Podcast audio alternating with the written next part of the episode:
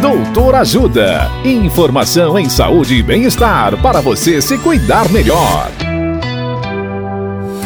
Nesta edição do Doutor Ajuda, vamos falar sobre digestão. A médica gastroenterologista doutora Mayra Marzinotto nos fala se pode nadar depois de comer. Olá, ouvintes! Após comermos, é bom evitar de nadar pois quando comemos, muito do nosso sangue é usado para irrigar os órgãos digestivos.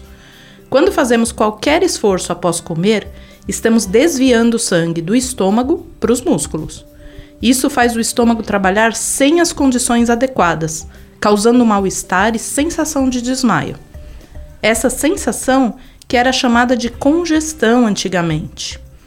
Isso não tem relação com o nadar ou com a piscina, e sim com o esforço após a alimentação.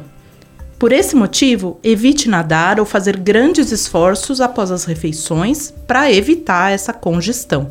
E caso tenha dúvidas, pergunte ao seu médico.